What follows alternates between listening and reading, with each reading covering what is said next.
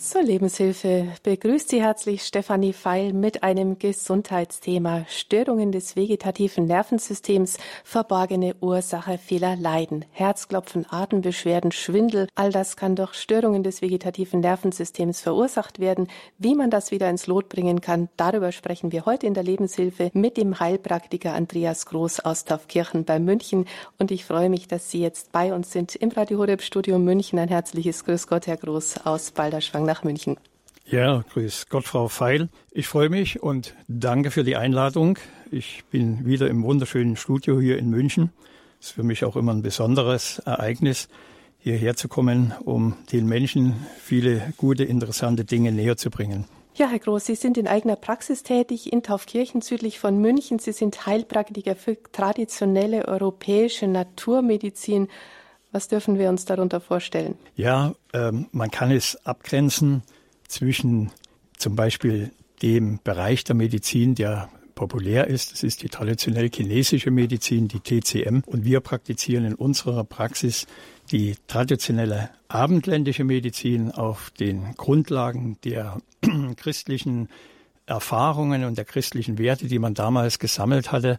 Und auf diesen Werten ist ja die Medizin letztendlich hinausgetragen worden in die Welt. Und meine Frau praktiziert ja bei uns zusammen mit in der Praxis. Sie ist Expertin im Bereich der Hildegard-Medizin und wir grenzen uns als christliche Praxis ganz klar ab von esoterischen Methoden, weil im Endeffekt viele Patienten, die zu uns kommen, und in der Esoterik vielleicht früher mal hängen geblieben sind, tatsächlich Beschwerden haben.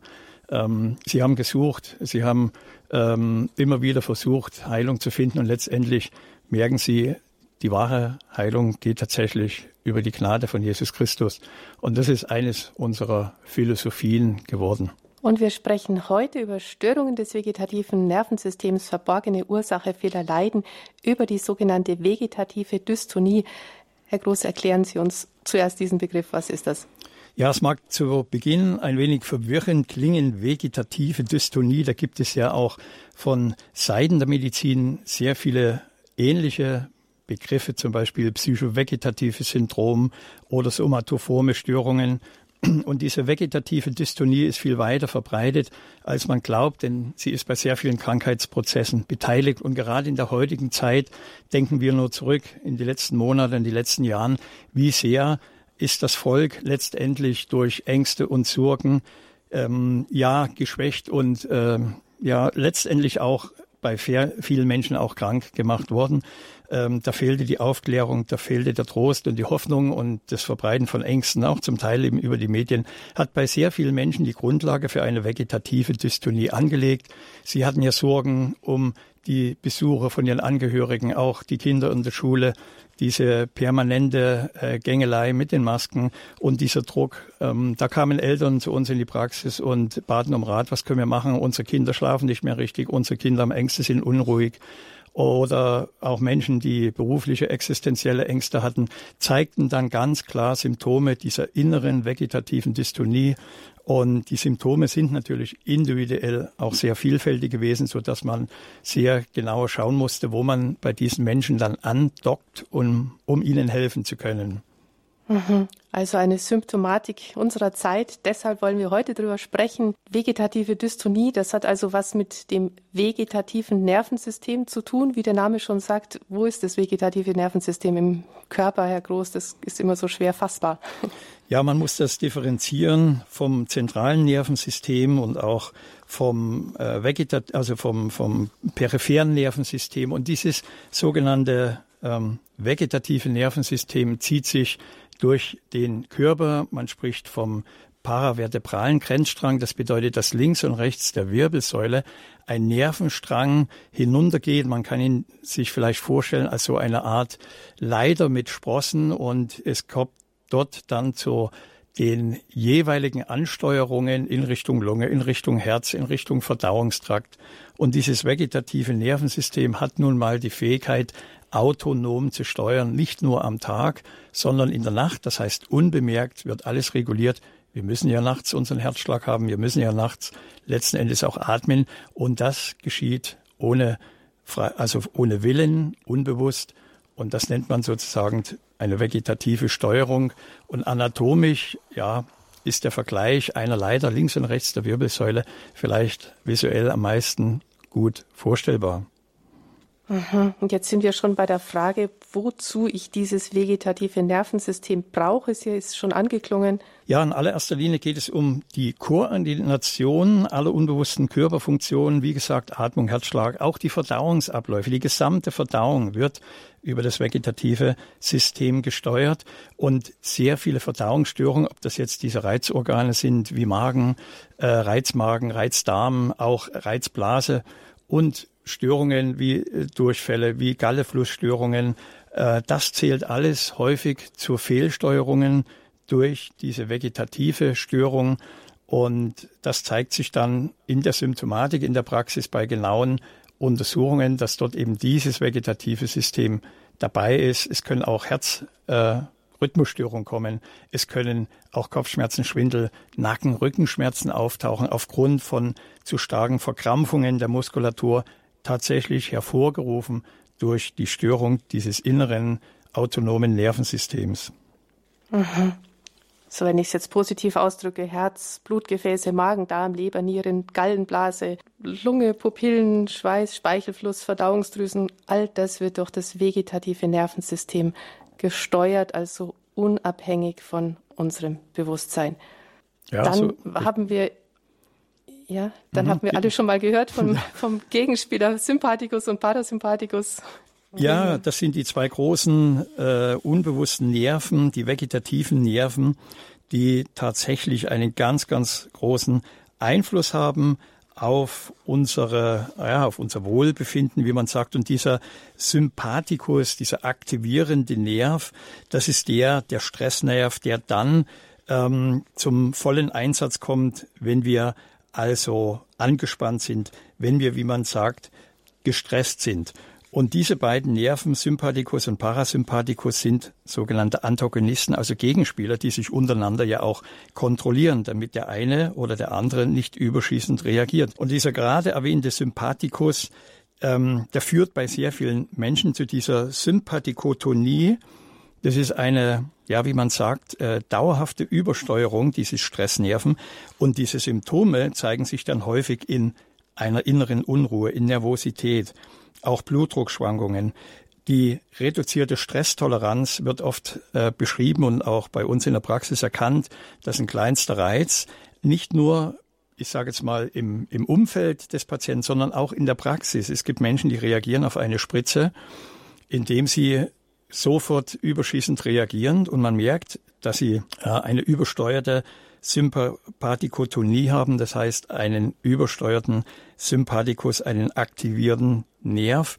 Auch bei Massagen kommt es sehr schnell zu extremen Rötungen der Haut und da merkt man schon, dass der Mensch eher in dieser übersteuerten nervlichen Situation ist und man muss dann die Therapie dementsprechend individuell anpassen. Auch diese chronischen Verspannungen der Muskulatur bis hin zu den Verklebungen der Faszien, was dann wie darum Schmerzen auslöst, auch Bewegungsschmerzen. Und das kommt häufig auch als Folge eines übersäuerten Bindegewebes dann äh, zum Entstehen, weil Stress auf Dauer führt natürlich auch immer zu einer Übersäuerung des Bindegewebes. Und der Gegenspieler, um den jetzt noch zu erwähnen, den darf man nicht vergessen, das ist der Parasympathikus, das ist der Entspannungsnerv, der beruhigende Nerv. Der Hauptnerv, vielleicht manche Hörerinnen und Hörer schon mal gehört, ist der Nervus vagus, der zehnte Hirnnerv. Und der steuert natürlich sehr viel autonome, unbewusste Abläufe. Das kann aber dazu führen, wenn es dort zu einer Vagotonie kommt, also einem übersteuerten, übersteuerten Ruhenerv, dass die Leute oft Herz-Kreislauf-Probleme haben im Sinne von Blutdruck, Abfall, Kollapsneigung, aber auch Störungen ähm, ja, der Reaktionsfähigkeit, auch eine gewisse Antriebslosigkeit, Lethargie und Schwäche kann die Folge sein. Das heißt, das sind Menschen, die kommen nicht so richtig im Gang.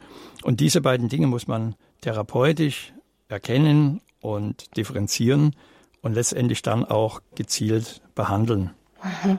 Also der Sympathikus, der Anteil der Nerven, die aktivierend wirken, der Parasympathikus, der Nerven, der Anteil der Nerven, der den Körper ja auf Ruhe und Entspannung vorbereitet, die sich beide gegenseitig kontrollieren, damit es im Gleichgewicht bleibt. Ja, wenn das vegetative Nervensystem jetzt nicht durch den bewussten Willen beeinflussbar ist, worauf reagiert es dann, so dass auch diese vegetative Dystonie entstehen kann? Sie haben vorher gerade schon das Beispiel der Praxisbehandlung genannt, wo Patienten einfach überreagieren können auf verschiedene Reize. Welche Reize sind das, die letzten Endes auch zu einer vegetativen Dystonie führen können?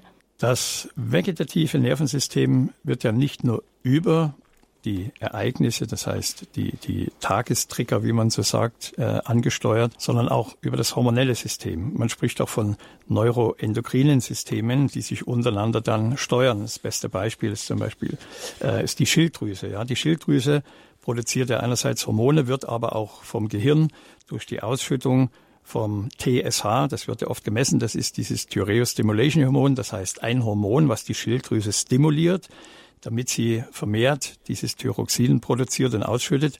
Und das wiederum setzt dann nervliche Impulse im Bereich der Nebennieren und Nebennierenrinde auch in Gang, ähm, so dass es dann zu einer vermehrten Ausschüttung von Adrenalin kommt, also von diesem Stresshormon. Das zeigt die Zusammenwirkung zwischen dem hormonellen System und dem nervlichen System sind ganz eng miteinander verbunden und Menschen, die eben sehr viele nervliche Reize bekommen und diesen ausgesetzt sind und vielleicht aufgrund ihrer Konstitution damit auch nicht so gut arbeiten können. Man kennt das ja in seinem Umfeld. Es gibt Menschen, die haben so eine innere Ruhe, so eine Souveränität, wo man sagt, ähm, die wirft nicht so schnell aus der Bahn. Und dann gibt es wieder die anderen Menschen, die bei kleinsten Ereignissen zittrig und unruhig werden.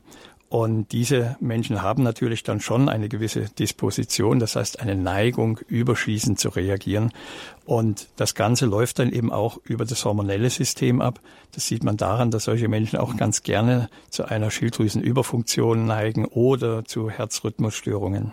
Mhm. Das ist also grundsätzlich auch eine, ja, eine körperliche Disposition, eine körperliche Neigung. Was sind jetzt einzelne Reize? Die auch zu einer vegetativen Dystonie führen können? In allererster Linie ist es mal der Stress. Ähm, dem sind wir alle ausgesetzt. Es gibt den Begriff Dysstress, das ist der, der auf Dauer krank macht.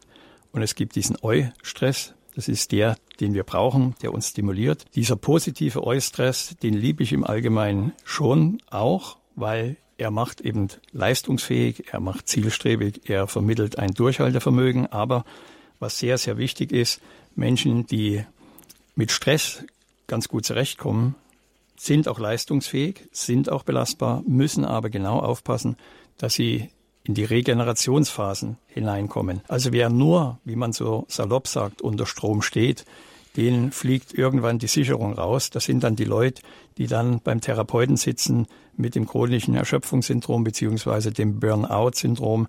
Die haben einfach verpasst, freiwillig aus dem Hamsterrad auszusteigen und das darf man nicht übersehen. Ähm, das ist zum Beispiel ein, ja, ein Phänomen, womit Menschen, die psychisch stark belastbar sind, aber auch äh, genau haushalten müssen. Und dann gibt es aber Menschen, die eben schon bei kleinsten Reizen dort äh, in Überlastung gehen und die müssen natürlich genauso regenerieren, aber viel länger, viel intensiver und vor allen Dingen eher. Also ich kann gegen diese seelisch-körperliche Veranlagung, wie Sie es vorher geschildert haben, auch etwas tun. Das ist richtig. Also es gibt natürlich konstitutionelle Prägungen, denen unterliegen, unterliegen wir alle. Wie heißt es immer, die Sünden oder die Verfehlungen der Ahnen werden weitergetragen. Man kann das in unserer Praxis immer wieder nachvollziehen, ob es bei Kindern ist oder bei Älteren, dass sie mit Beschwerden kommen, die zwar letztendlich in ihnen wirken, aber schon vorher angelegt wurden. Man spricht da von hereditären Belastungen. Und diese konstitutionelle Anlage, man sagt in der Medizin auch Neuasthenie, das ist eine gewisse Nervenschwäche, hat aber nichts mit psychiatrischer äh, Störung zu tun, sondern einfach, das sind Menschen, die können sich ein wenig schwerer abgrenzen. Sie zeigen oft eine gewisse Dünnhäutigkeit, wie man sagt. Und sie müssen natürlich dann rechtzeitig lernen, schon als Kinder auch für sich zu sorgen. Und das ist wichtig, dass man das rein präventiv auch den Eltern sagt. Schau her, dein Kind ist deswegen so übersteuert. weil es einfach viel mehr aufnimmt, weil es sich viel weniger abgrenzen kann. Man sagt nicht umsonst, es gibt Menschen, denen geht alles schnell an die Nieren.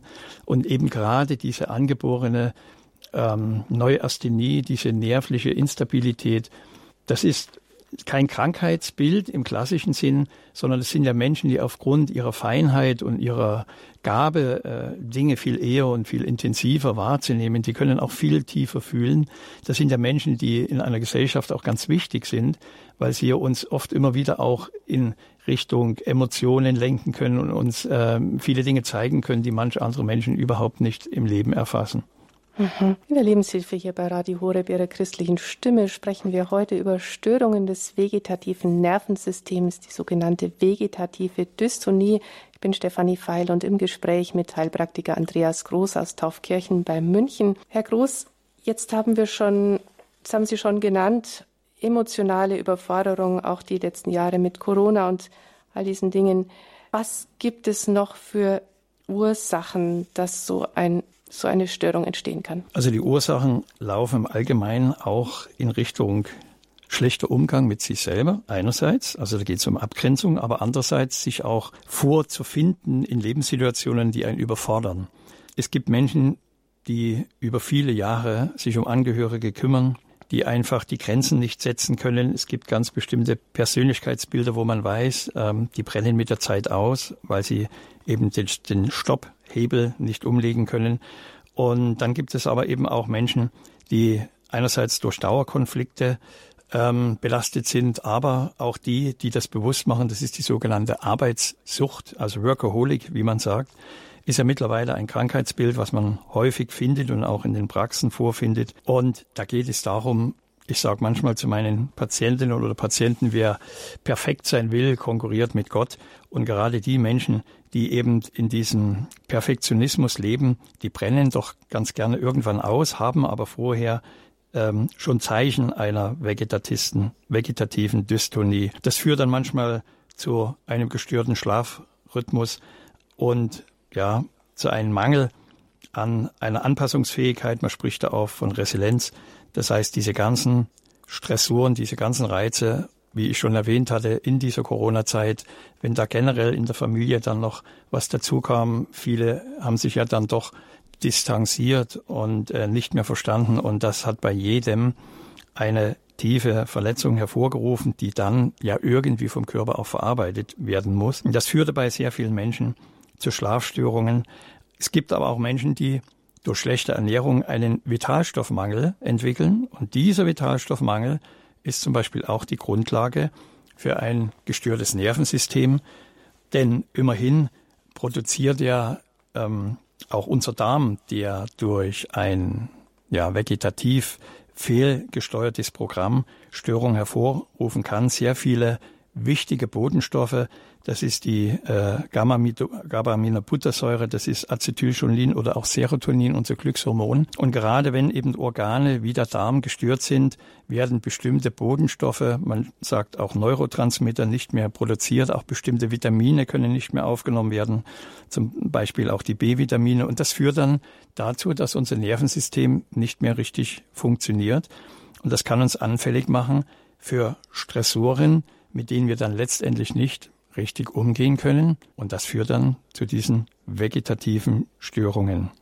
Mhm. Denn wir alle wissen ja nach jeder Stresssituation, wenn ich jetzt im Auto unterwegs bin und mir fast einer frontal reingekracht wäre, ich gerade noch ausweichen habe können, dann kommt der Adrenalinschub, die mhm. Stresshormone, es kommt das Herzklopfen, der Puls geht hoch. Und wir wissen auch alle, dass sich das nach kurzer Zeit wieder normalisiert. Und bei der vegetativen Dystonie normalisiert sich das eben nicht gleich wieder. Ja, Frau Fall, das ist ein, ein sehr gutes Beispiel aus der Praxis. Tatsächlich, so hat jeder mal über überstanden und jeder mal erlebt. Man fährt, äh, sieht ein Auto, oh, das ist noch weit weg und man setzt den Blinker, guckt anständig in den Rückspiegel, gibt Gas und dann wird's knapp. Ja, dann auf einmal kommt es zu so einer massiven Ausschüttung, was natürlich wichtig ist. des Stresshormons Adrenalin, gesteuert durch diesen Sympathikusnerv. Wir wollen ja in dem Moment hochleistungsfähig sein. Das heißt, das Auge vergrößert sich, die Pupille wird größer, der Atem wird angehalten. Es kommt zu einer äh, erhöhten Ausschüttung von Blut auch ins Gehirn, um mehr Sauerstoff, um mehr Reaktionsfähigkeit zu erlangen. Und dann, uh, ist alles nochmal gut gegangen, Gott sei Dank. Muss man sagen, unsere Schutzengel brauchen ja auch ihre Aufgaben. Und ich als ehemaliger Rettungsassistent und auch äh, in der Katastrophenhilfe, wo ich früher war, habe Dinge erlebt, wo ich mir gedacht habe, sowas kann ein Mensch alleine gar nicht überleben. Also ich habe sehr viele praktische Beispiele bei anderen, aber tatsächlich auch bei mir erlebt, wo ich mir gedacht habe, danke, danke, danke, das sollten wir nie vergessen, wenn eine Sache gut gegangen ist, unserem Gott, von Gott gesandten Schutzengel zu danken. Und genau dann an dem Punkt, wo man denkt, jetzt ist alles gut gegangen, man schert wieder ein, dann kommt auf einmal dieser parasympathische Gegenflash, der sagt, ich muss jetzt diesen Sympathikus, ich muss jetzt diese extreme nervliche Anspannung wieder runterfahren, weil so kann man ja nicht mehr weit fahren. Und dann kriegt man auf einmal so ein Gefühl, uff, alles fährt runter. Man täte am liebsten erstmal rechts ranfahren, ein paar Mal durchschnaufen dann fahre ich schnell auf den nächsten Parkplatz, um kurz Luft genau. zu holen. Genau. Warum ist es jetzt bei der vegetativen Dystonie so, dass es sich eben nicht gleich wieder normalisiert? Ja, sehr gut. Genau. Das ist ja genau dieser Punkt, wo man sagt, da funktioniert diese Autoregulation nicht mehr. Das heißt, Menschen, die eben tatsächlich immer häufig oder äh, immer wieder aufs Neue getriggert werden von Stressoren. Das können Ereignisse in der Familie sein. Das kann aber auch sein, dass man immer wieder an einen alten Konflikt erinnert wird, den man nicht verarbeitet hat. Es kann aber sein, dass man im sozialen Umfeld immer wieder Menschen vorfinden, äh, ja, vorfindet, die einen dann äh, mobben und immer wieder provozieren.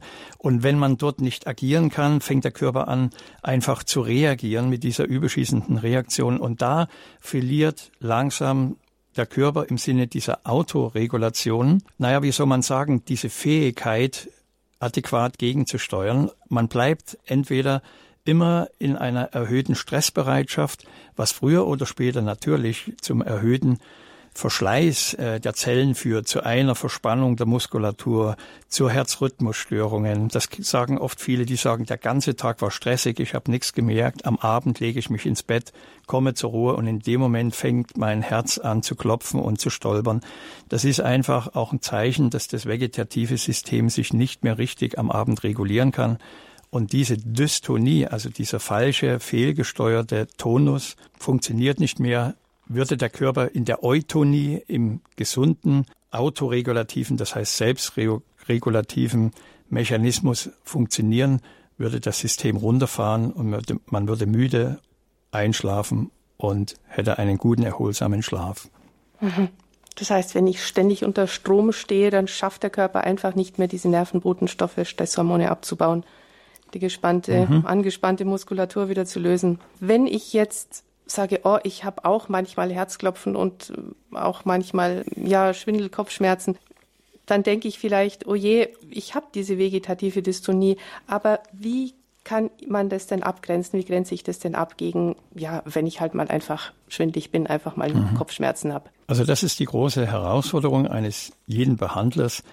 Ich sage mir immer, die Menschen, die zu uns in die Praxis kommen, die kommen nicht zufällig, sondern die werden zu uns geführt und wir haben einen Auftrag. Und dann kommt man manchmal schnell an seine Grenzen, wo man auch im gewissen Sinne demütig sein muss, auch zu sich selber und den Leistungsdruck selber eben nicht äh, bei sich erhöht, weil das macht dann auch wieder Stress. Man muss erkennen, dass man nicht jedem sofort helfen kann sondern es erfordert immer eine genaue Anamnese, das heißt eine genaue Befragung, eine Untersuchung, äh, die Pathogenese, das heißt die Entstehungsgeschichte von Erkrankungen und Symptomen muss man erfassen, um zu schauen, was war eventuell die Causa, also sprich die Wurzel, der Ursprung des Übels. Und das erfordert schlicht und einfach Zeit. Also im Umgang, Umgang mit Menschen zuhören, in Ruhe untersuchen, sich Zeit nehmen. Also im Allgemeinen die Patienten, die das erste Mal in unsere Praxis kommen, die werden eine Stunde auch befragt, untersucht und dann auch therapeutisch schon mal behandelt. Aber unter einer Stunde äh, beim ersten Mal kann man wirklich nicht ähm, das erfassen, was letzten Endes ähm, die Menschen in die Praxis führt, also ihre Grundstörung. Und da ist es wichtig, dass man in der Anamnese eben differenziert. Ist das jetzt ein Kopfschmerzen, der in Richtung Migräne geht? Ist es ein Kopfschmerz, der im Zusammenhang mit dem Blutdruck steht? Ist es ein Kopfschmerz, der zum Beispiel durch eine vegetative Dystonie die Nackenmuskulatur so star stark anspannen lässt, vielleicht für den Betroffenen selber schon gar nicht mehr spürbar, weil er es einfach gar nicht mehr anders kennt und dann eben zu diesem Schwindel oder zu diesem Kopfschmerz führt. Also die Abgrenzung im Sinne der Erstuntersuchung, der Anamnese, im Sinne der Diagnose ist immer wichtig und manchmal ist es tatsächlich so, das erleben wir auch in der Praxis immer wieder, dass Patienten kommen mit Diagnosen, die tatsächlich nicht stimmen und zwar deswegen, weil die Erstuntersuchung schon in eine ganz falsche Richtung ging, weil sehr viel pharmakologisch unterdrückt wurde an Symptomen. Und das führt dann leider nicht zu Heilungsprozessen, sondern nur zu einer Unterdrückung. Und dadurch bauen sich dann Krankheitsprozesse auf, die sich später gar nicht so einfach erfassen lassen. Das heißt, Sie nehmen sich wirklich Zeit bei der Diagnose und das ist auch ganz wichtig. Ihr Internetauftritt wiedergesund.de, da können Sie auch, liebe Hörerinnen und Hörer, den Kontakt zur Praxis von Andreas Groß ersehen. Störungen des vegetativen Nervensystems, die vegetative Dystonie, darüber sprechen wir heute mit Heilpraktiker Andreas Groß. Sie können anrufen und Ihre Frage an Herrn Groß stellen 089 517 008 008. Das ist die Telefonnummer in diese Sendung 089 517 008 008. Und wie wir das vegetative Nervensystem wieder ins Gleichgewicht bekommen, darauf schauen wir gleich nach einer kurzen Musik.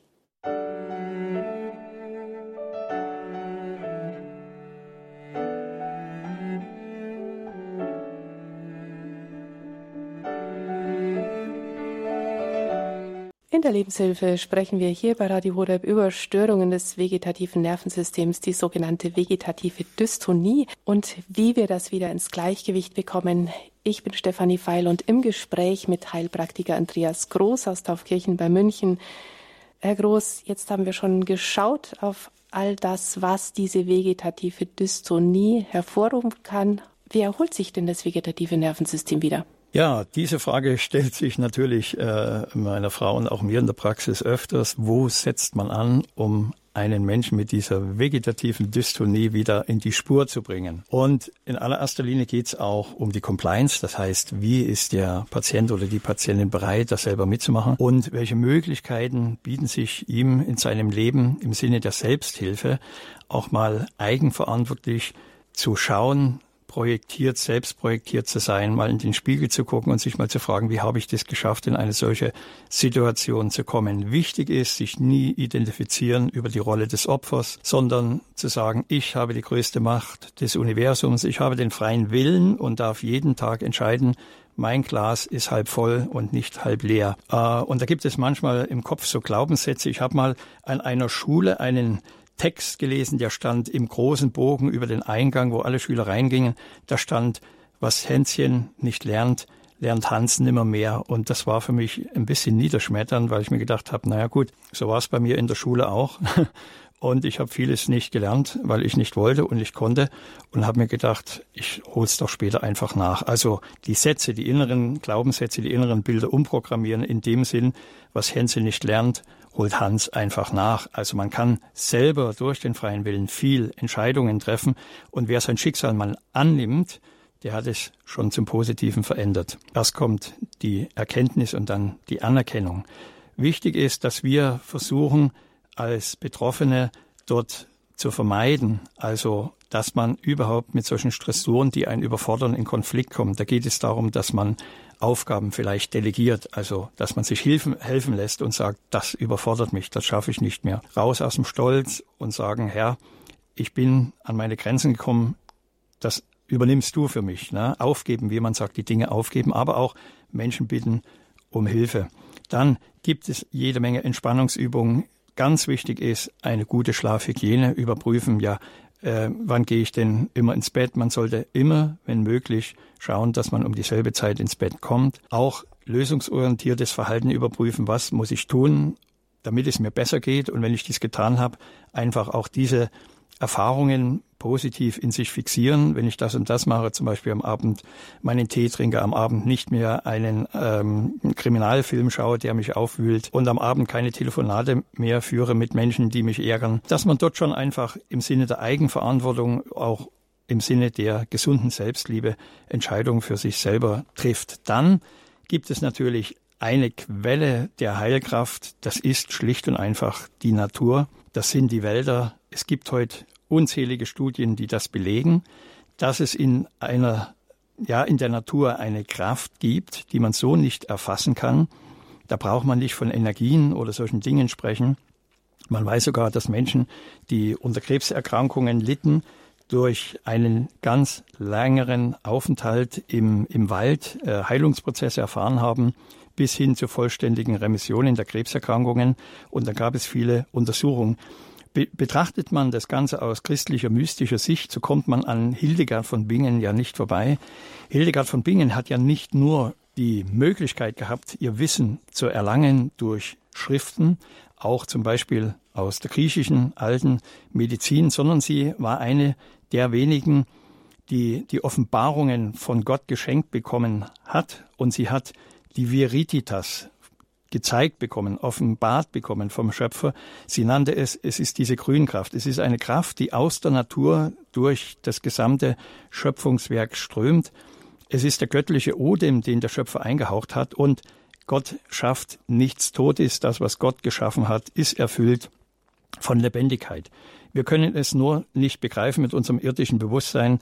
Ich denke manchmal, wenn ich hoch in die Sterne schaue, denke ich mir, da oben fliegen mit Sicherheit nicht irgendwelche Riesenkugeln in einer unvorstellbaren Entfernung mit einer noch unvorstellbaren Geschwindigkeit umher. Das Universum ist ein Organismus. Und deswegen ist es wichtig, dass wir das begreifen. Sowas kriegt man nicht aus der Esoterik, sondern so etwas wird einem von Gott offenbart. Und diese Virititas, diese Grünkraft, ist eine Heilkraft in der Natur. Und in der Praxis nutzen wir natürlich eben auch die Kraft der Natur, indem wir erstmal die Menschen genau untersuchen und dann eben pflanzliche Mittel einsetzen, die das vegetative System regulieren. Jetzt sehe ich gerade, wir haben eine erste Hörerin aus dem Starnberger Land in der Sendung. Grüß Gott und herzlich willkommen. Hallo, grüß Gott. Ähm, ich habe jetzt Ihren Namen nicht von der Moderatorin, aber grüß Gott, Herr Groß. Ja, grüße Gott. Ja, ich grüße. grüße. Ich habe ich hab jetzt ganz fleißig mitgeschrieben und dachte mir, das ist kein Zufall, was heute kommt. Mhm. Und ich habe eine Frage an Sie. Ich habe eine Störung des vegetativen Nervensystems äh, und hatte drei Ablationen. Mhm innerhalb eines Jahres und äh, dann kam die Corona-Krise und am Anfang eine Grippeschutzimpfung und dann hat es mich zerlegt mhm. Und, äh, und seitdem kann ich eigentlich vor Schwäche das Haus nicht mehr verlassen. Aha, aha. Und die, die Ärzte rätseln, was los ist, und es kommt zu Störungen der Elektrolyte. Okay. Und, und als Sie beschrieben, man möchte sich am Abend hinlegen und dann fängt das Herz an zu rasen, ja. habe ich gedacht, genau so ist es. Jetzt ist meine Frage, zum einen, wie testen Sie das vegetative Nervensystem mhm. in Ihrer Praxis? Und zum Zweiten, ähm, was könnte ich jetzt persönlich tun? Also äh, vielen Dank für den Anruf. Ablationen sind für unsere Hörer jetzt nochmal zur Erklärung Behandlung, wo das Reizleitungssystem im Herzen behandelt wird und durch einen Herzkatheter, damit es dort am Herzen nicht zu überschießenden Reaktionen kommt, sprich Herzrhythmusstörung oder Tachykardien, das heißt ein zu schneller Herzschlag. Bei sehr vielen Menschen ist das natürlich dieser Entstehungsprozess dieser Herzrhythmusstörung tatsächlich auf der Ebene der vegetativen Dystonie entstanden was dann zu einer Art Eigendynamik führen kann. Es gibt auch Krankheitsprozesse ähm, ja, am Herzen, wo das dann notwendig ist. Aber wie Sie sagen, ähm, dann kam natürlich noch eine Impfung hinzu. Vielleicht haben Sie nur eine bekommen. Man hört das von Ärzten, man hört das von Kollegen. Es gibt den Begriff des sogenannten Post-Vaccin-Syndrom. Das sind Krankheitsbilder, die nach der Verabreichung von pharmakologischen Substanzen entstehen. Und solche Post-Vakzin-Syndrome, da gibt es mittlerweile auch Spezialisten, die sich darauf konzentrieren, um dort diese, man nennt das Iatrogenen, das heißt durch Medikamente ähm, oder medizinische Maßnahmen entstandenen Störungen abzufangen. Nun ist es so, Corona, es war das erste Mal, dass ein mRNA-Impfstoff dort verabreicht wurde.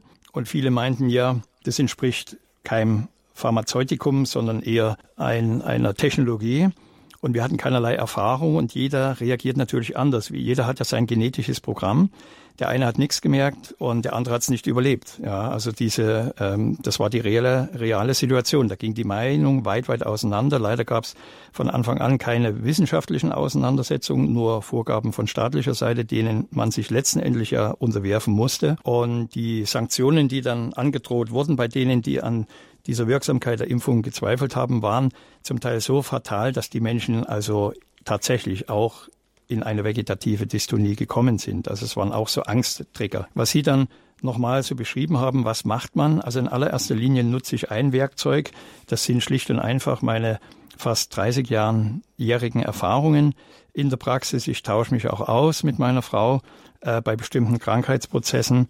Und äh, was Sie sagen, Störung im äh, Elektrolythaushalt, das entspricht ja schon einer gewissen Stoffwechselstörung. Die meisten Menschen, die danach erschöpft sind, nach Impfungen oder nach äh, schwereren Verläufen, es gibt ja auch das sogenannte Long- und Post-Covid-Syndrom, was meiner Meinung nach nichts anderes ist als das schon lange bekannte Chronik-Fatigue-Syndrom, also Schwäche-Syndrom. Und diese Menschen zeigen häufig Störungen im Bereich der Energiebildung in den Zellen. Man spricht dort von der Mitochondriopathie. Das heißt, wir haben ja Mitochondrien in der Zelle und das sind ja Tausende, die produzieren den eigentlichen Energiestoff. Also das ist dieses ATP, mhm. Adenosintriphosphat. Und dieses ATP, wenn das nicht richtig produziert wird, mhm. dann haben wir ein Defizit und zwar in der Belastbarkeit am Tag und teilweise eben auch in Regenerationsprozessen. Und man muss dort eingreifen, indem man versucht, diese iatrogenen Irritationen auszuleiten, wobei das bei diesen mRNA-Corona-Impfstoff viel, viel schwieriger ist als bei anderen. Denn es gab ja dort eine Beeinflussung unserer Genetik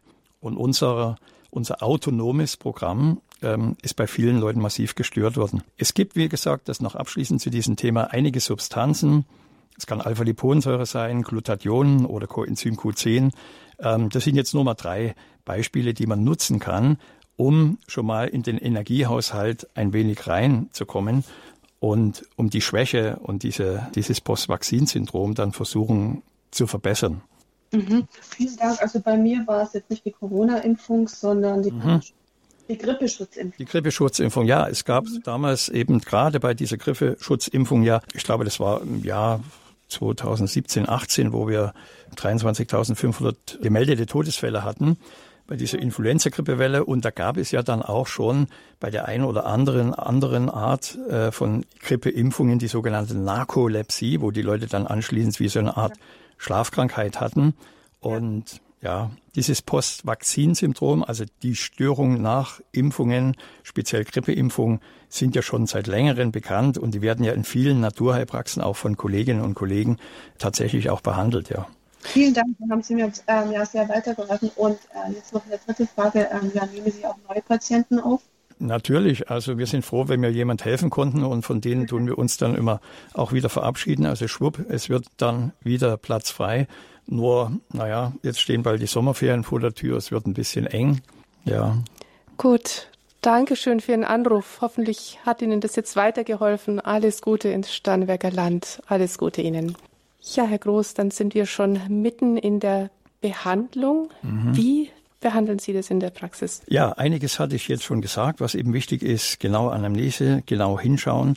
Ähm, ich hatte schon erwähnt, es gibt einige Pflanzen, ähm, die werden viele Hörerinnen und Hörer erkennen, ob das jetzt Melisse ist, Baldrian, Hafer zum Beispiel, Lavendel fällt mir ein, Hopfen. Äh, das sind alles Pflanzen, die man so im Sinne der klassischen Phytotherapie, also der Pflanzenheilkunde einsetzen kann, sowohl als Tinkturen, auch als Tee. Und der klassische Abendtee, der war ja früher gang und gäbe, ja, dass man am Abend sich nochmal hingesetzt hat. Hier so in Bayern, da gab es dann die Stubenmusi, da wurde dann nochmal ein bisschen aufgezupft und die Harfe gespielt und dann gab es einen Tee dazu. Man äh, sprach nochmal über den Tag und ging natürlich dann auch viel eher ins Bett, lieber zeitig aufstehen, aber am Abend diese Schlafzeit zwischen 22 und 24 Uhr, wenn man diese zwei Stunden schon mal bekommt, dann hat man ein hohes Potenzial an Regeneration im Körper. Äh, dort taucht man auch oft sehr tief in die Alpha- und REM-Phasen ab, in diese Erholungsphasen. Und das sind Maßnahmen, da sollte man sich überlegen, vielleicht fange ich einfach mal damit an, dass ich mal schaue, wie ich schlafe und wie ich den Tag beende. Dann gibt es Pflanzen, die kann man natürlich einsetzen als Injektionen auch. Man kann das auch wie meine Frau das oft macht, als äh, Medizinalis Weine, also diese Hildegard Heilweine einsetzen. Da gibt es sehr gute und, naja, man kann ja schon sagen, seit tausend Jahren erprobte Medizinalweine. Im frühen Mittelalter wurden ja diese hochprozentigen Weine dann auch mit Heilpflanzen angesetzt und Hildegard empfahl ja auch, die Weine kurz dann abzukochen, damit der Alkoholgehalt sich reduziert, aber eben der Wirkstoff bleibt. Und es gibt Pflanzen, die nennt man Adaptogene. Und Adaptogene sind Pflanzen, über die hat man schon lange, lange geforscht. Momentan hört man ähm, Gott sei Dank mehr darüber. Und Adaptogene sind Pflanzen, die selbst in extremen Gebieten der Erde wachsen, starken äh, Belastungen ausgesetzt sind und unter diesen extremen Lebensbedingungen haben sie sogenannte Adaptionsfähigkeiten entwickelt. Das sind Pflanzen, die stehen in 3600 Meter Höhe, sind teilweise eingefroren, werden nur kurz aufgetaut. Es gibt in der Akadama-Wüste Pflanzen, die über Jahre lang keinen Tropfen Wasser zu sich nehmen können. Und diese Pflanzen haben eben genau diese Adaptionsfähigkeit, die sie selber entwickelt haben. Sie tragen sie sozusagen in ihrem innersten Wesen.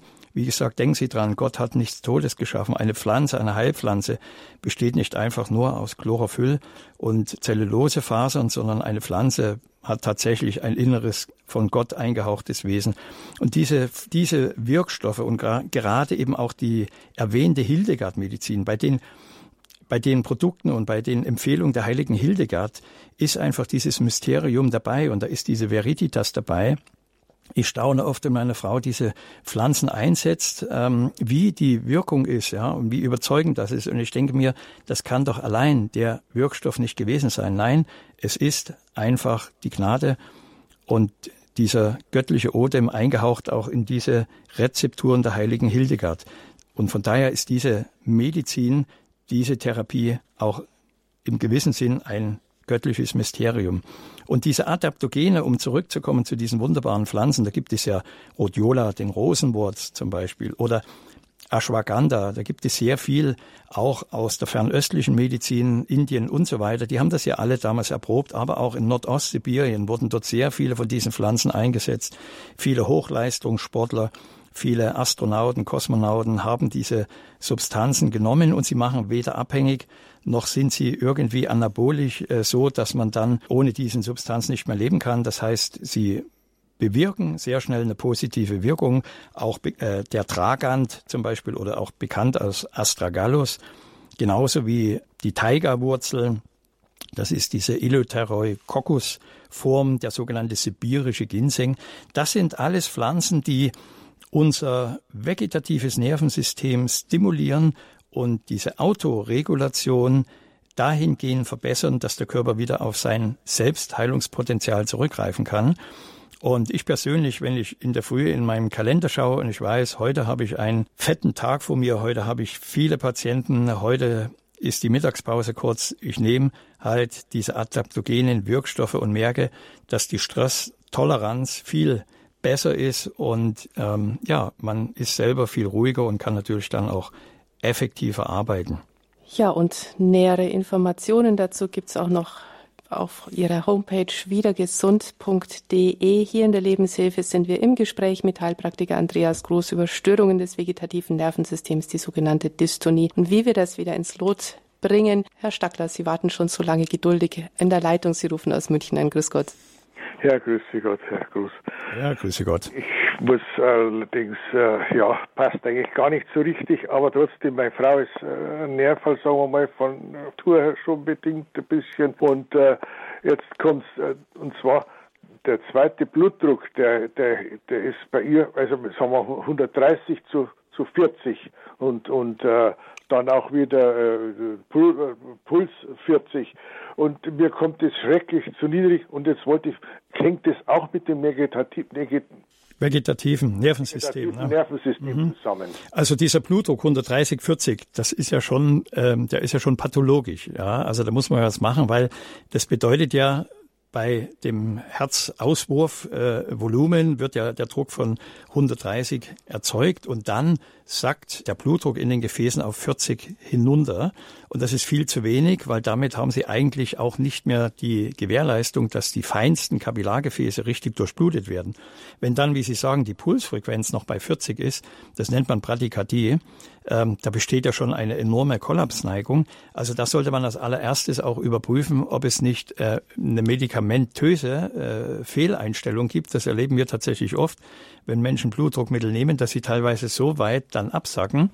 Und das erfordert dann eben die Zusammenarbeit dann mit den Medizinern, dass man mal kurz anruft und sagt, ähm, wir haben eine gemeinsame Patientin und die bekommt dieses oder jenes Präparat und ich habe den Verdacht, dass die Dosierung vielleicht zu hoch ist und dann holt man sich ähm, einen, einen, gemeinsamen Plan ein, wo man sagt, jetzt tun wir mal das Präparat reduzieren in Abhängigkeit mit ihrem äh, Schulmediziner und in Absprache. Und dann äh, stellen sich solche Störungen manchmal relativ schnell äh, auf eine Regulation wieder ein. Also da muss man natürlich schauen, wie ist die Herzleistung. Also es muss ja eine Herzuntersuchung geben, warum der Herzmuskel in dem Moment dann so äh, in sich zusammenfällt, kann man fast sagen dass eben ähm, eine solche äh, Blutdruckstörung da entstanden ist. Also das erfordert schon genaueste kardiologische Untersuchung, hat aus meiner Sicht rein mit dem vegetativen Nervensystem äh, nichts zu tun.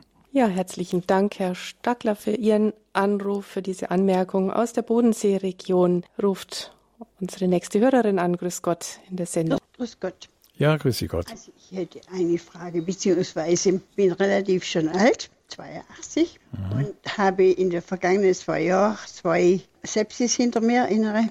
Mhm. Und habe auch Corona gehabt vor zwei Jahren. Aber ich komme seither, ich würde sagen, einfach nicht mehr auf die Beine. Also ich bin müde, ich, ich habe Schwindel, ich habe Herzklopfen und Herzrasen, ich habe alles Mögliche, was, was nicht sein sollte. Mhm.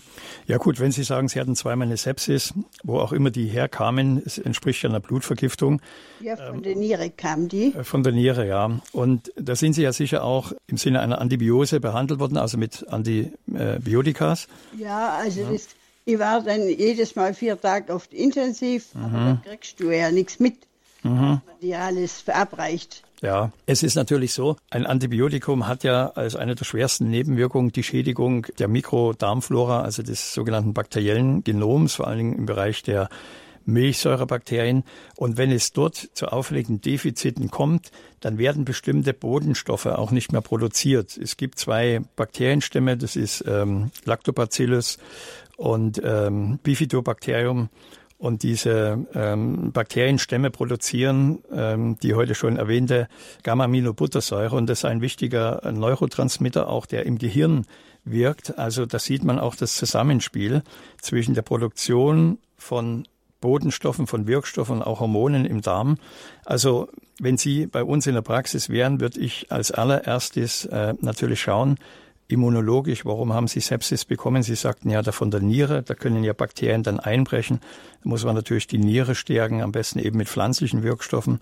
Dass Sie drei mhm. Nierenschiene eingebaut kriegt, mhm.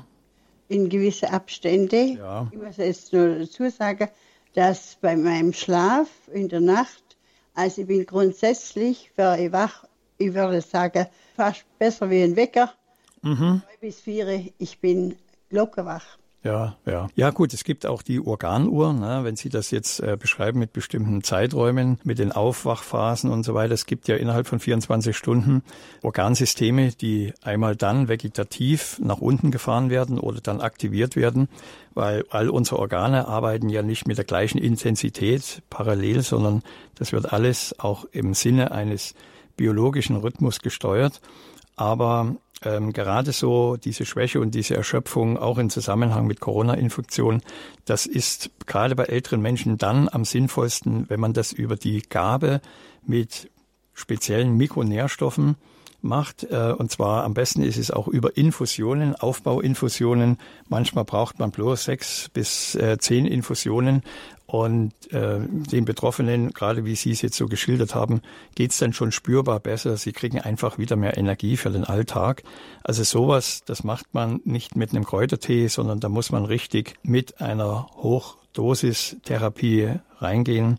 Natürlich immer die Komplikationen und die Kontraindikationen beachten. Ja, wir hoffen, dass wir Ihnen damit weiterhelfen konnten. Aus Moosburg ruft Frau Büchel an. Grüß Gott. Grüß Gott, äh, Frau Feil und grüß Gott, Herr Dr. Groß.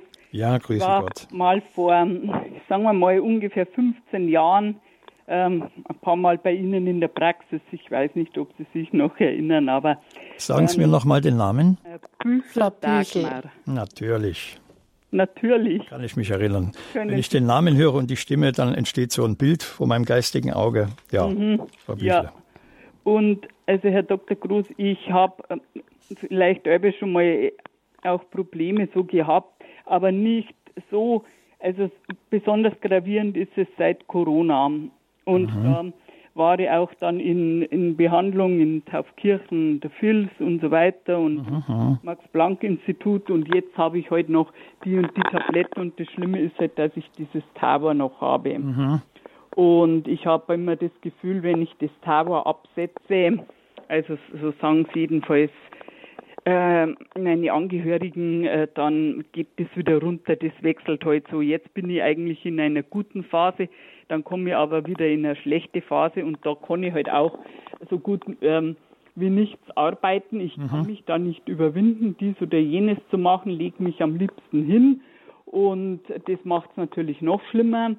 Er ja. kann da auch nicht äh, gut oder viel beten und wenn ich das wieder zusammenbringe, dass ich mich nicht mehr in der Früh nochmal ins Bett lege mhm. und ähm, äh, dann auch wieder äh, eine Gebetszeit habe und, und so weiter, mhm. dann äh, bringt mich das wieder äh, viel ja. besser rauf.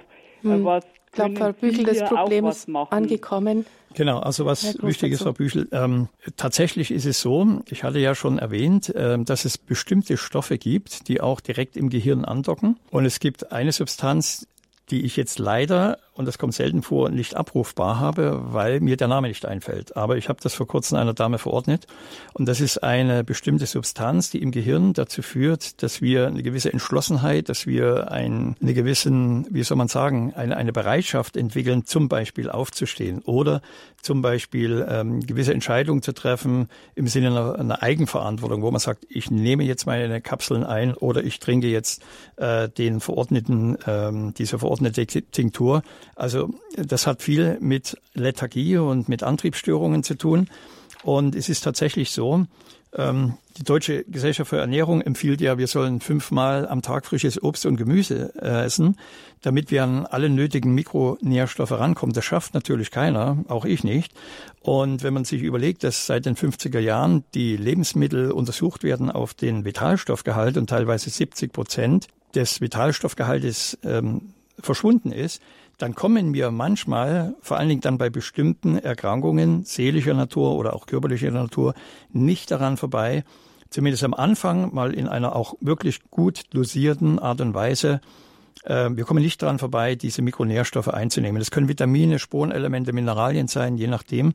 Aber dort kann man erstmal die Systeme richtig pushen, damit sie in einer Art Reset auch wieder äh, sich selber in Gang setzen. Und das bezieht sich sowohl auf körperliche Schwäche als auch auf eine mentale Antriebsstörung. Ja, danke schön, Frau Büchel. Alles Gute nach Moosburg. Unsere nächste Hörerin ruft aus Nordrhein-Westfalen an. Herzlich willkommen in der Sendung. Ja, grüß Gott.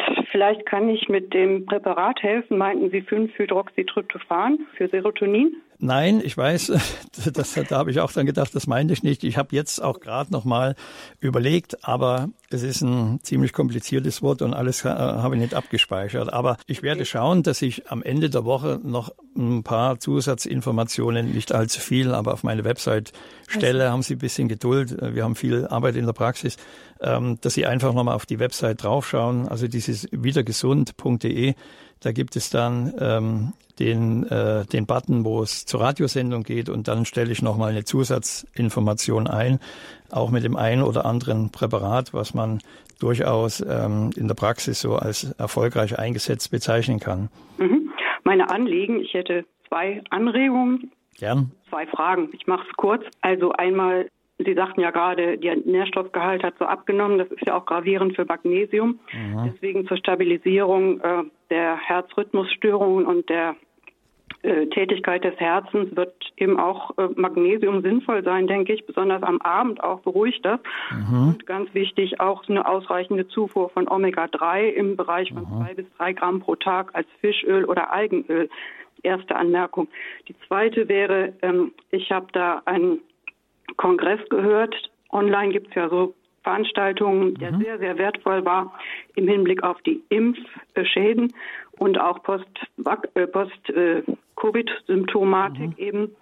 Äh, das war, nannte sich Impfausleitungskongress.com. Äh, von Dr. Alina Lessenich waren sehr mhm. viele 25 Experteninterviews und ein reiches Material. Und deswegen sage ich das, wer betroffen ist, vielleicht lohnt sich das nochmal diese 90 Euro oder was das kostet auszugeben für dieses umfangreiche Material mit Erfahrungen und Ratschlägen zur Impfausleitung ja. eben auch oder auch zur Besserung dieses. Äh, also ganz herzlichen Dank erstmal für diese Tipps. Tatsächlich so. Jetzt muss man natürlich sehr ähm, seriös dieses ganze Feld beobachten. Es gibt natürlich viele, die sagen, das ist jetzt ähm, tatsächlich eine Möglichkeit, um als Trittbrettfahrer mich in Richtung Post-Vakzin-Syndrom oder Post-Corona Long-Covid da mit in Bewegung zu setzen. Es ist tatsächlich so, es gibt mittlerweile Kliniken und Praxen, die sich darauf spezialisiert haben.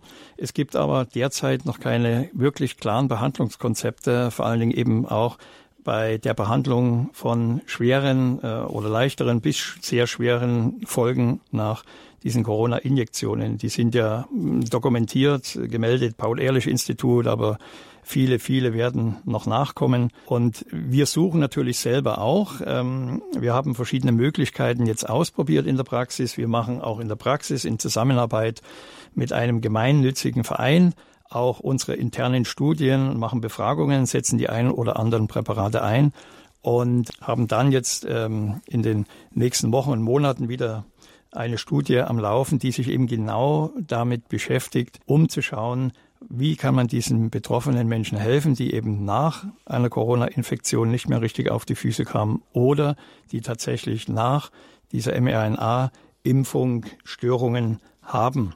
Ja, herzlichen Dank auch für diese wichtigen Tipps. Und wir haben eine nächste Hörerin aus Karlsruhe. Grüß Gott, herzlich willkommen in der Sendung. Äh, grüß Gott. Ja, grüß Gott. Vielen Dank für die Sendung, Herr Groß. Und ich wollte einfach nur kurz schildern, dass ich nach einer Corona-Impfung im letzten Jahr, genau vor einem Jahr, und anschließender Infektion Anfang August und dann nach, ein, nach einem Aufenthalt an der Nordsee habe ich dann im September plötzlich so Hubbel auf dem Kopf bekommen.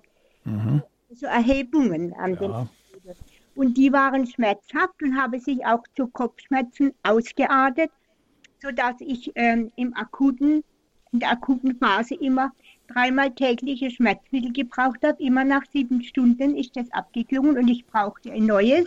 Und ähm, MRT-Kontrolle hat nichts ergeben. Mhm. Und im Moment will es jetzt der HNO-Arzt abklären, weil ich, damit ich nicht auch ständig Schmerzmittel nehmen muss, das ist eigentlich das Wichtigste, dass ja. das aufhört. Und äh, CT-Kontrolle steht jetzt noch aus eventuell Neurologe oder Orthopäde, wenn es von der Halswirbel kommt, aber ich glaube es nicht. Das, das Interessante ist, bei Wärme klingt es ab. Also mhm. So warm war, war es was äh, eigentlich ist nicht so aufgetreten, aber sobald ein Gewitter kommt und wieder kühler, fangen die Hubbel wieder an, irgendwo an einer Stelle. Ja.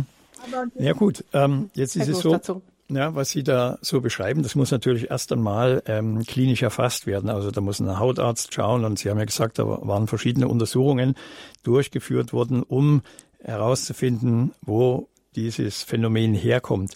Ähm, gerade wenn Störungen im Kopf sind und auch gerade wenn Menschen erschöpft sind oder wenn sie eine vegetative Dystonie haben, das ist ja nun das Thema der heutigen Sendung so gewesen, sollte man auch schauen, ob Störfelder vorliegen. Also sehr viele Menschen, die Probleme mit dem Kopf haben, ob das Schwindel ist, äh, ob das Nervenschmerzen im Kopfbereich sind oder andere Störungen, haben oft ein Störfeld. Die meisten Störfelder, das sind die sogenannten dentalen Störfelder, also die in den Zähnen. Also ein toter Zahn kann im ganzen Körper Probleme machen, aber selbst eine Narbe, die als Störfeld agiert, kann Probleme machen. Und das sollte man auch in der Erstanamnese in der Praxis auch wirklich genau abfragen, ob es irgendwo Störungen gibt. Und wir erleben das, man kann fast sagen, äh, monatlich, dass wir Störfelder auffinden, die, wenn sie neutralisiert werden, eine ganz positive Wirkung auch auf Erkrankungsprozesse haben. Und ähm, genau, und diese Störfeldbehandlung, ähm, das ist etwas, was man als, ja, als Suche nach den wirklichen Krankheitsursachen auch immer nutzen sollte. Wir hoffen, dass wir Ihnen damit weiterhelfen konnten. Herr Groß, zum Abschluss die Frage, wie kommen Sie denn am besten zur Ruhe? Mhm. Also ich liebe es ja, wie ich schon gesagt hatte, so ein bisschen getriggert zu sein, so von Aufgaben und von Vorträgen und ja, von den verschiedenen anderen Verpflichtungen. Aber ich habe Gott sei Dank meine liebe Frau an meiner Seite, die dann immer den Schlagbaum runterlässt und sagt, so jetzt reicht's, ähm, jetzt äh, bist du mal wieder dran. Das heißt, manchmal braucht man wirklich jemanden ähm, in, in der äußeren Welt, der einen sagt, stopp. Aber ich merke dann schon selber, wenn bei mir so ein Punkt erreicht ist, wo ich sage, jetzt ähm, wird es Zeit, dass ich mich mal zurückziehe. Ich plane auch ähm, schon auch äh, Freizeiten so während meines Praxisalltages, dass ich mich erholen kann. Und jeder hat so seine eigenen Möglichkeiten. Ähm, die Stille und die Natur ist meiner Meinung nach für sehr viele Menschen, so auch für mich, der größte Quell, wo ich runterfahre, wo ich regeneriere und wo man immer wieder auch bereit ist für Eingebungen äh, durch den Heiligen Geist. Ja, und ich werde heute nach der Sendung auch noch in unseren Bergbach springen. Das ist für mich eine wunderbare Erholung. Also nicht jedermanns Sache natürlich, aber suchen Sie sich auch die Möglichkeiten in Ihrer Umgebung zur Entspannung, die Ihnen gut entsprechen. Und natürlich hier auch der Hinweis, auch das Abgeben von Sorgen kann erlernt werden. Bleiben Sie mit Ihren Sorgen auch nicht allein. Nutzen Sie gerne auch unsere, unser Angebot anzurufen in der Sendung Gott hat ein Gebet für Ihre Probleme beten zu lassen. Montag, Freitag und Sonntag 22 Uhr, Mittwoch 19.45 Uhr. Natürlich gibt es auch die Möglichkeit, bei der Telefonseelsorger-Hotline anzurufen, jeden Tag 16 bis 17 Uhr unter der 08328 921 170, wenn Sie einfach mal Aussprache brauchen, wenn Sie Ermutigung brauchen. Ja, und natürlich gönnen Sie sich den abendlichen Spaziergang, Sport, so wie es Ihnen gut tut, das entspannte Wochenende, Ruhe, Erholung in der Natur, damit es gar nicht zur vegetativen Dystonie kommen muss. Denn das alles sind ja auch Alarmsignale, der Hilferuf unseres Körpers nach Ruhe und Erholung. Ja, ein ganz herzliches Dankeschön Ihnen, Herr Groß, für die vielen wertvollen Tipps, für die vielen Anregungen. Wenn man sich noch näher dafür interessiert, dann schauen Sie gerne auf die Homepage von Herrn Groß wiedergesund.de und treffen kann man sie auch beim Hildegard-Kongress vom 27. bis zum 29. Oktober dieses Jahres in Meran. Auch diese Info dazu auf unserer Homepage horeb.org in der, in, im Tagesprogramm und ja natürlich Ihre Homepage wiedergesund.de. Ein ganz herzliches Dankeschön Ihnen, Herr Groß. Ja, Gerne. Für diese Sendung. Ich bedanke mich auch ganz herzlich, Frau Feil, für die Einladung und für die wunderbare Moderation. Vielleicht noch als Tipp für unsere Zuhörerinnen und Zuhörer ganz schnell zum Schluss. Warten Sie nicht erst, äh, bevor Sie krank werden, sondern arbeiten Sie präventiv. Also versuchen Sie schon zu Beginn, wenn Sie merken, dass Sie von Ihrem Nervensystem ein wenig überreizt oder übersteuert sind, Maßnahmen einzugreifen. Die Natur bietet dort sehr viel, damit es nicht erst zur Entstehung von Krankheitsprozessen kommt. Also ich persönlich wünsche Ihnen jetzt auch noch alles Gute, natürlich Gesundheit und vor allen Dingen denken Sie dran, Ihre Gesundheit ist das größte Gut. Alles Gute, Gottes Segen für Sie und für Ihre Familie. Ja, nochmal ein herzliches Dankeschön. Nachhören können Sie diese Sendung wie immer in wenigen Stunden auf unserer Homepage horeb.org in der Mediathek und einen CD-Mitschnitt bekommen Sie beim Radio Horeb CD-Dienst unter der 08328 921 120. Alles Gute wünscht Ihnen Ihre Stefanie Feil.